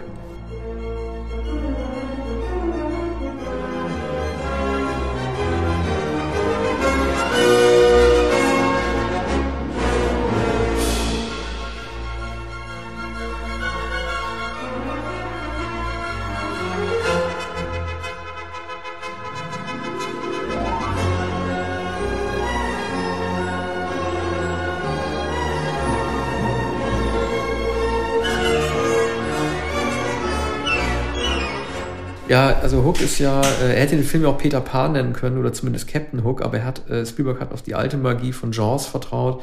Kiefer, nun ist es halt der Haken, weil sowieso jeder wüsste, worum es geht. Ich gebe mir immer total viel Mühe, diesen Film zu mögen, ähm, weil ich die Darstellung von Robin Williams als auch Dustin Hoffmans äh, großartig finde, aber dieser Film, der ist einfach nichts. Also ähm, ich renne da auch offene Türen ein. Sogar Spielberg sagt über diesen Film, dass, äh, dass, dass der nicht geworden ist. Es ist äh, die Verfilmung einer Weitererzählung des, ähm, des originalen Peter Pan, Peter Pan Märchens, in dem äh, äh, Peter oder Peter, wie er genannt wird, Benning, sich ähm, daran erinnern muss, wer er einmal war. Und das ist auch dringend notwendig, denn äh, zumindest die erste Hälfte des Films, bis er zurück nach äh, Nimmerland wiederkehrt, äh, die finde ich dann doch sehr bewegend, weil sie mich als Vater auch daran erinnert, wie wenig Zeit man auch manchmal mit seinen Kindern nur verbringt. Im Grunde genommen, was ja sehr erstaunlich ist für das Jahr 1991, ist es ein Film über Handyabhängigkeit, denn äh, Peter Benning hat im Jahr 1991 schon ein Mobiltelefon, das er auch bei der Schulaufführung bei sich trägt und dann wird er auch angerufen und holt dann diesen riesen Ziegelstein raus, um damit zu sprechen. Die Kinder sagen irgendwie, äh, ja, da hast irgendwie nie Zeit für mich und ähm, das heißt dann ja auch Maggie Smith, die ja seine alte Wendy spielt, seine alte Geliebte, die natürlich älter geworden ist als er, sagt dann auch irgendwie, äh, sie lesen euch, also sagt es zu den Kindern, sie lesen euch nur Geschichten äh, vor, weil sie genug von euch haben, aber sie erleben nicht wirklich was äh, mit ihm. Ne? Äh, das ist eigentlich eine Erzählung ähm, auch ein bisschen von Harry Potter, bevor es Harry Potter gab. Denn auch hier geht es darum, halt in wieder eine fiktive Welt einzutauchen, von der man nicht wirklich weiß, ob sie noch existiert. Beide sehen sich tatsächlich auch sehr ähnlich, finde ich. Also der Peter Bending mit seiner Brille, als auch äh, der junge Harry Potter. Äh, es ist ein bisschen blöd gemacht, wie äh, Peter wieder daran erinnern wird, wer er früher mal war, indem halt Maggie Smith einfach ein Buch aufschlägt, um ihm zu zeigen, dass er der Peter gewesen ist. Also er muss es sich selber entdecken, sondern es wird ihm vorgetragen, das ist sozusagen Frontalunterricht. Das ist mal eine sehr schlechte erzählerische Lösung. Äh, und ähm, er kehrt dann also zurück nach Neverland, sieht dann auch die Lost Boys wieder und muss noch einmal gegen Hook kämpfen. Äh, Dustin Hoffman in so einer, ja, man sagt das immer so schön, Anführungszeichen, Paraderolle. Also ich glaube, er hat dann wirklich Lust, mal einen Schurken zu spielen, was er irgendwann sehr, sehr selten gemacht hat. Und diesmal geht es wieder darum, dass er im Grunde genommen Angst hat vor dem Ticken der Zeit, der Kapitän Hook. Äh, ist er damals in das Krokodil gefallen, äh, das schon einen Wecker verschluckt hatte. Auch diesmal wird es wieder ein Krokodil geben, wenn auch kein Leben ist, das ihn am Ende wieder verschlingt. Aber alles äh, zusammen doch ein sehr kitschiger und vor allen Dingen auch betulicher Film. Spielberg ist einfach kein lustiger äh, Filmemacher. Es geht bei ihm dann immer darum, dass man da Torten ins Gesicht kriegt oder Leute ausrutschen und dann aufeinander fallen, so Schulze und Schulze-mäßig. Ähm, also doch eine sehr dröge und sehr zähe Angelegenheit, gerade für eine Spieldauer von 150 Minuten.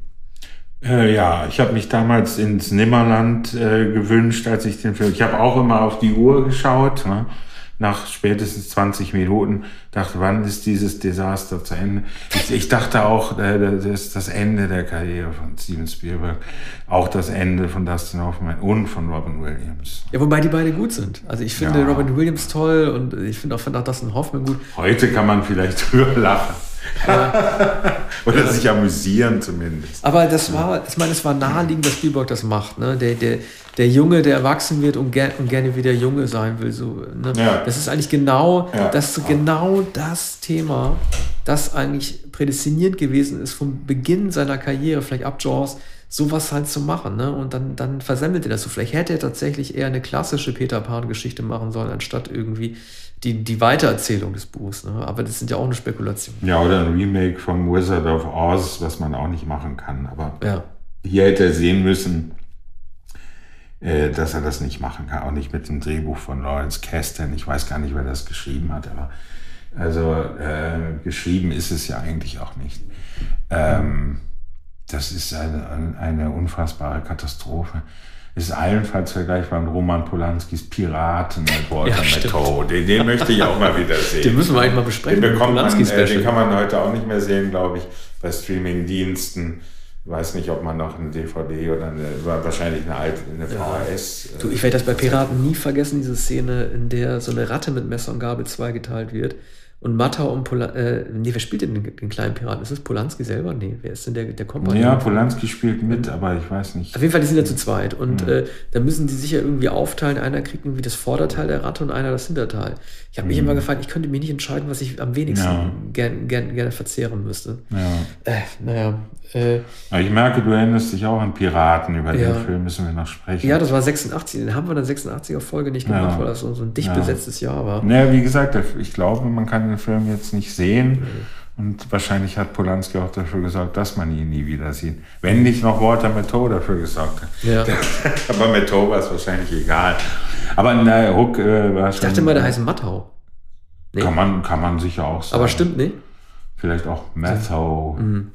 Ja. Ähm, das, das, war, das weiß ich. Ja, ursprünglich natürlich deutsch-österreichischer Name. Mhm. Äh, wir bleiben aber bei John Williams, dem Komponisten, und äh, gehen über zum zweiten Film äh, des Jahres 1991 von Oliver Stone, äh, nämlich JFK.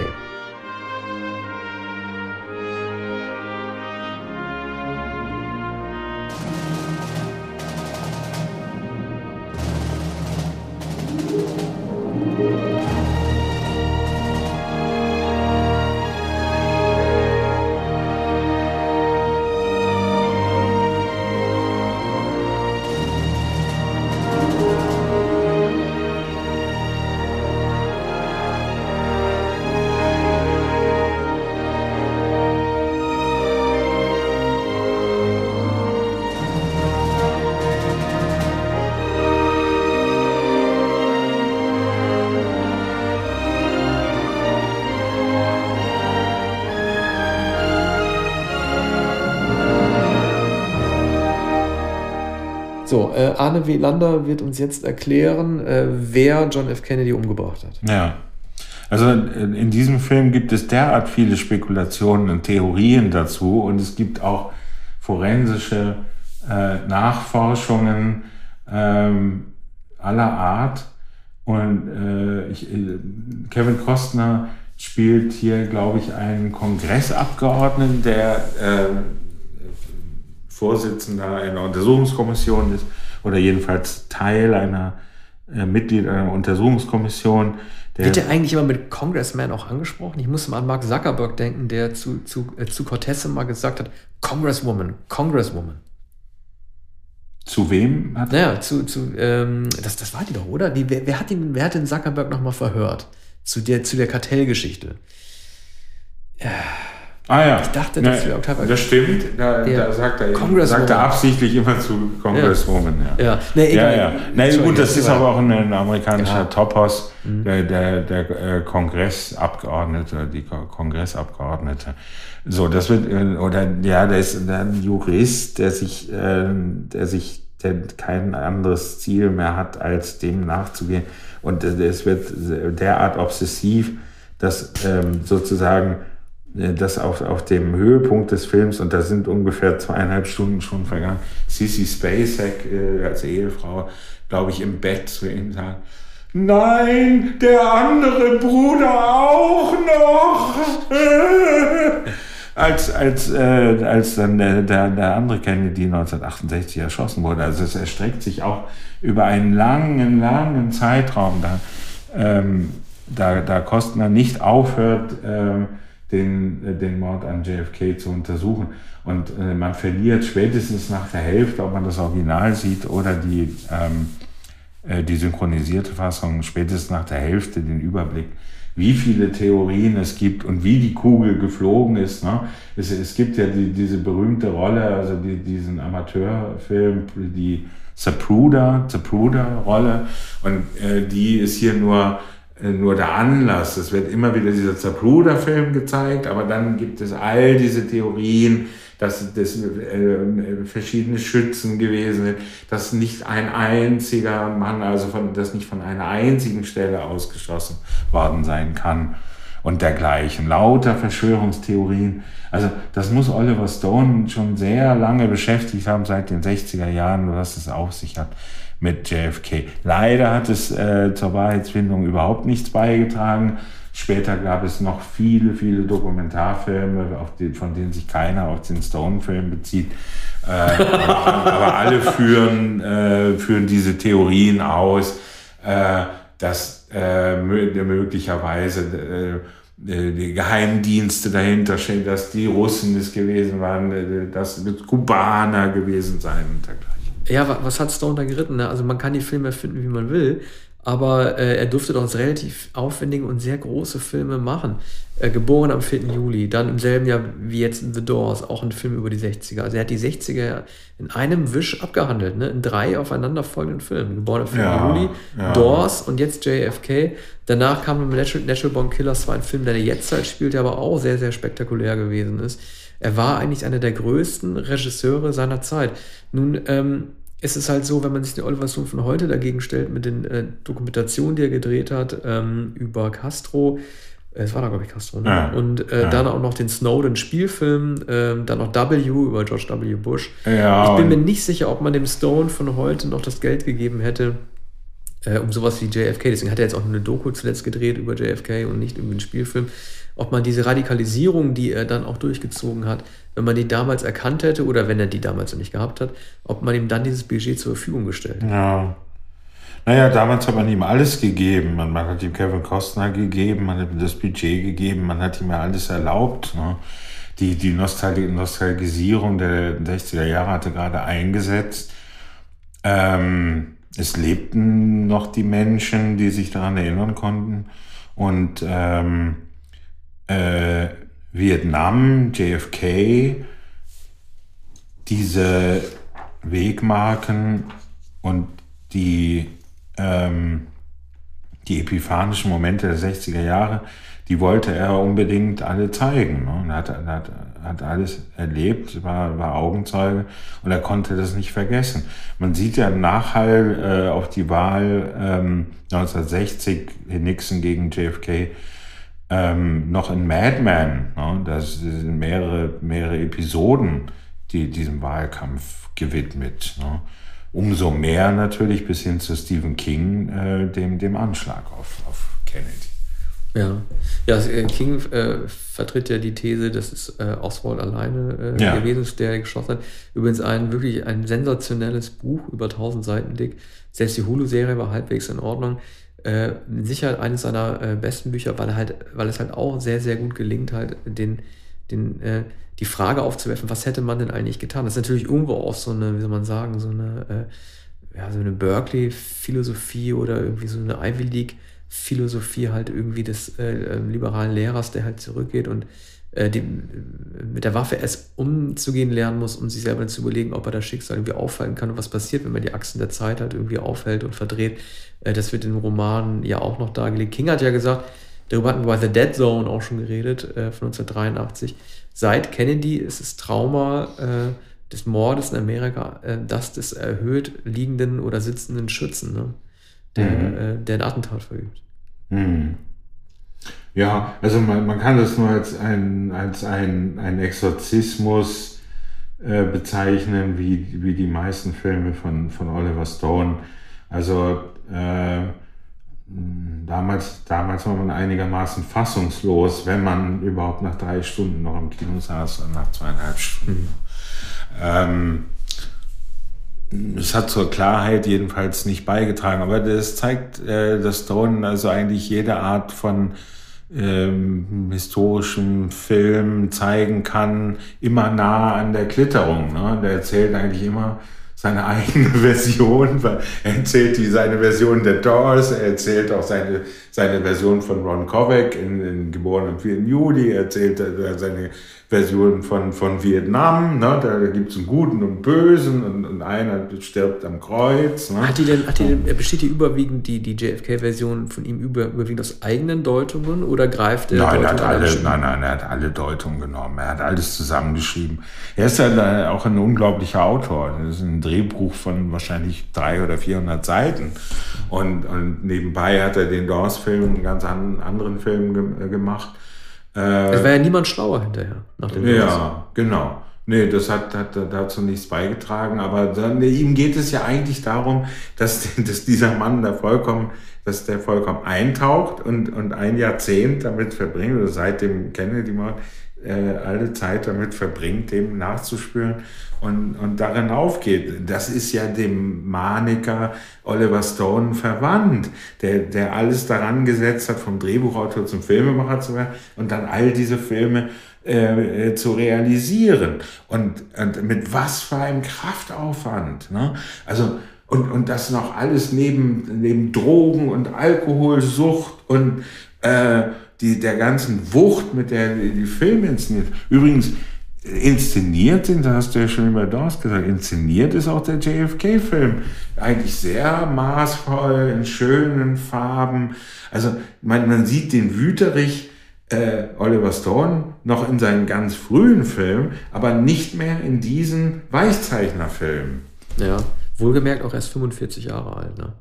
Wenn du überlegst, wie ja. früh er durchgestartet hat, er gleich den besten Film-Oscar Platoon, ja. da war er gerade mal 40. Ne? Ist dann auch schnell verglüht. Also nach spätestens nach, nach Natural Born Killers wurden die Filme auch eindeutig schlechter. Ähm, dann kommen wir jetzt zu ähm, dem vorletzten und meinem letzten Film, den ich vorstelle. Äh, jetzt weiß ich nicht, wer den Soundtrack gemacht hat. Wir spielen es einfach mal ein. Das ist jetzt aus Point Break.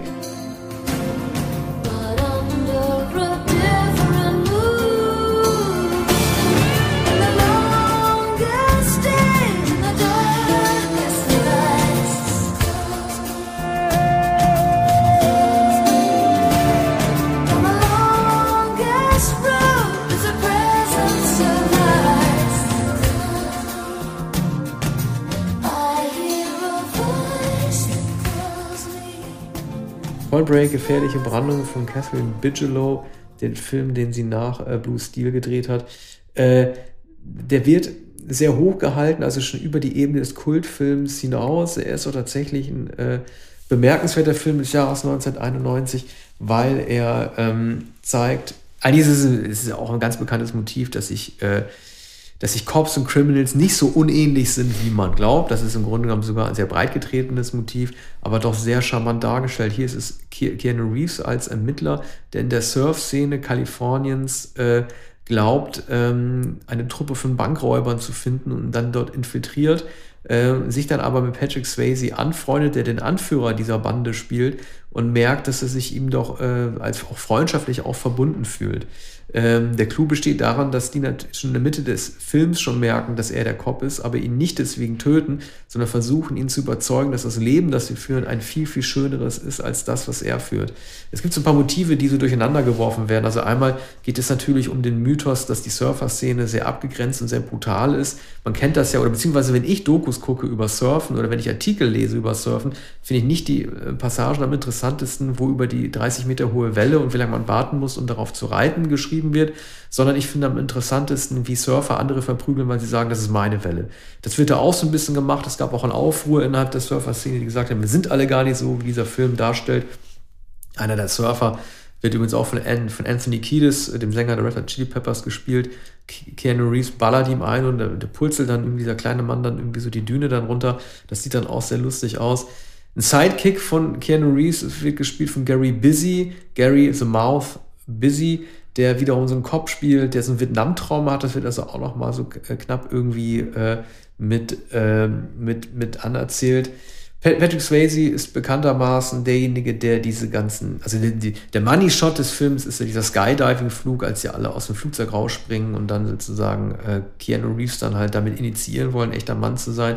Das hat Patrick Swayze alles selber gemacht und ich möchte mal auf Patrick Swayze zu sprechen kommen. Ich habe ihn ja in der 1990er-Sendung für Ghost schon so sehr gelobt und mir kamen diesmal auch wieder fast die Tränen, als ich ihn gesehen habe, wie schnell er doch, oder wie ich 1990 gesagt habe, wie kurz doch seine eigentliche Karriere sein musste, weil nie jemand von ihm überzeugt, überzeugt gewesen ist und wie gut und überzeugend er doch diesen Antihelden spielt. Das ist das erste Mal, dass er einen Bösewicht verkörpert hat und wie gut er das doch macht und wie wenig Chancen Patrick Swayze doch generell gehabt hat, um zu zeigen, was für ein toller Schauspieler er ist. Also man ist die ganze Zeit eher für ihn als für Keanu Reeves, egal welche Bösartigkeit er, er in manchen Szenen auch verbreitet. Sie kidnappen dann ja auch die Freundin von, von, äh, von Keanu, Keanu Reeves und also das möchte ich wirklich nochmal herausstellen. Ich glaube, dass das seine beste Rolle gewesen ist. Hm.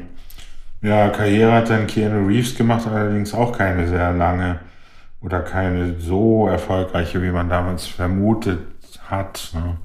Bis Matrix jedenfalls. Ja, der war bis Mitte. Ja, Speed gab es noch. Ne? Ja. Speed war natürlich sehr groß, aber das war keine ja. Rolle, die wirklich auf ihn zugeschnitten, zugeschnitten gewesen ist. Aber das ist auch nicht so richtig erinnerungswürdig. Ähm, in Erinnerung bleibt er für Matrix.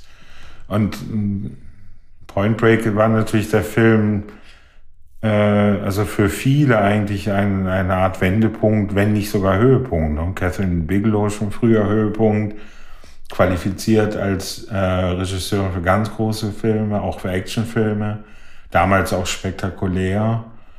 Äh, eben Swayze, der allerdings keine Fortune danach hatte und, und Keanu Reeves, der dann erst so richtig bekannt wurde. Ich glaube, Little Buddha war ein Jahr vorher.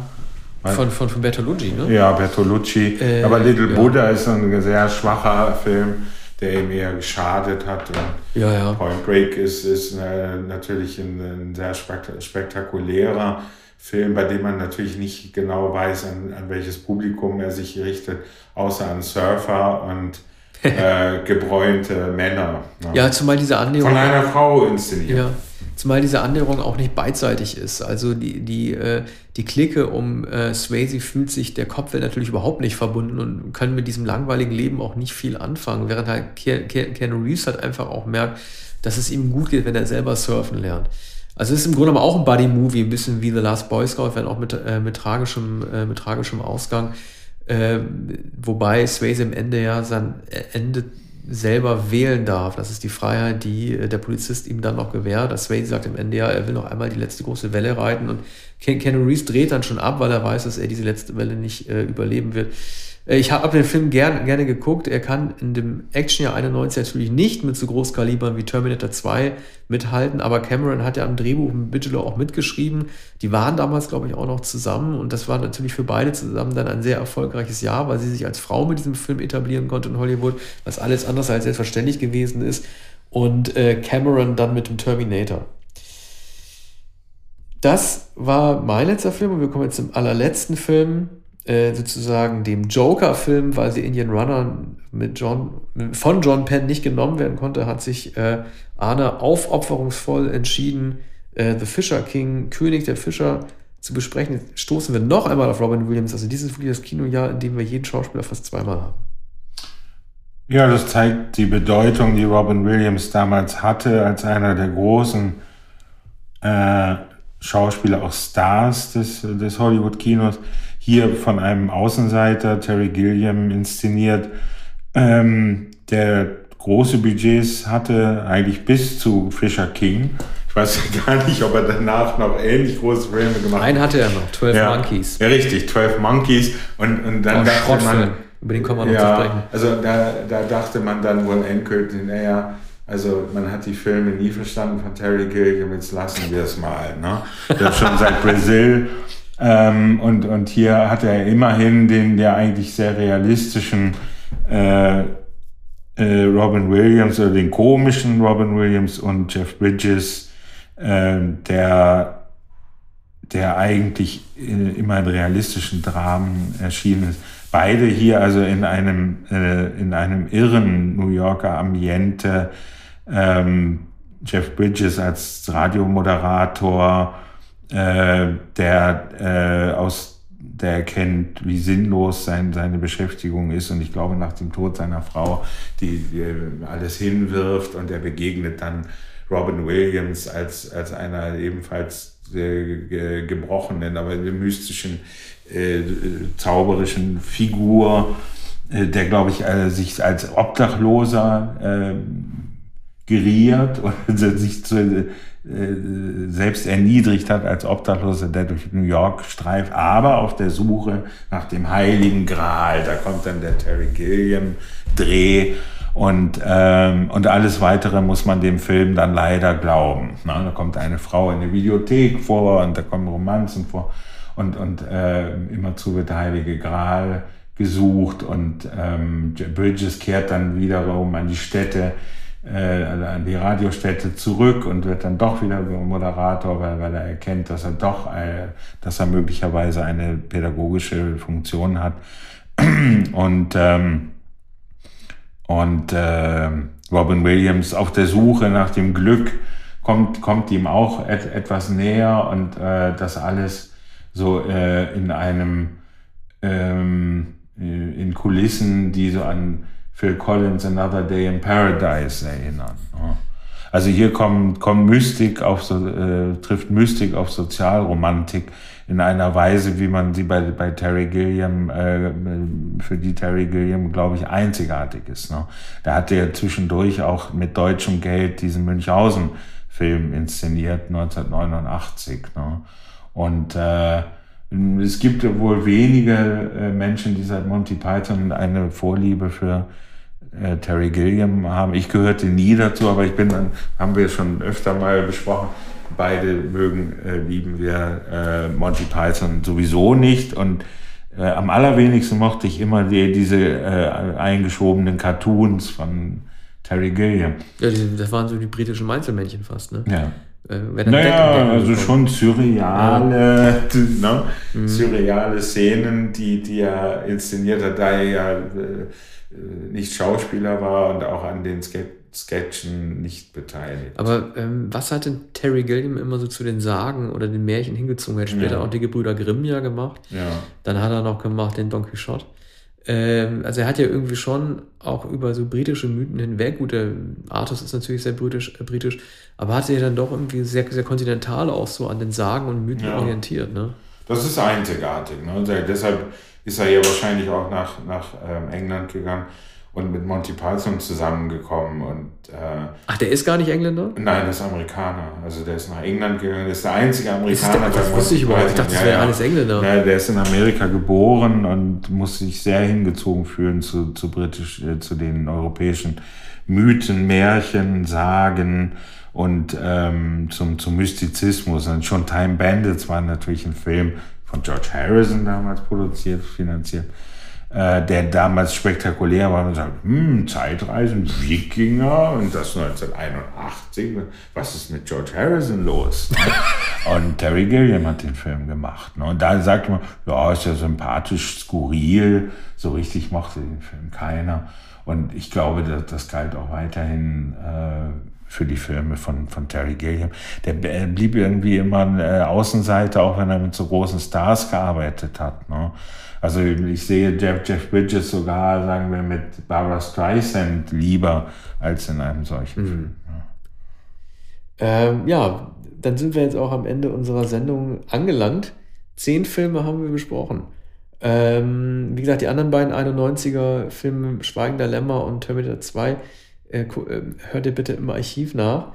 Als nächstes kommt, glaube ich, Goldeneye in unserem Bond-Special oder Pulp Fiction. 1992. Ja, das kommt ja, das kommt ja auch noch. Äh, ja, das kommt natürlich auch noch. 90er sind noch lange nicht vorbei. Ja. Ich freue mich aber auch schon auf die 70er, ehrlich gesagt. Äh, ja, wenn die 90er vorbei sind, ja. dann kommen die 70er. Ja. dann arbeiten wir uns vor durch die 60er, durch die 50er, durch die 40er. Bis zum Melier. Und dann okay. kommen die 30er. Jo. Und dann kommt der Stummfilm. Bis bald. Bis demnächst. Dankeschön.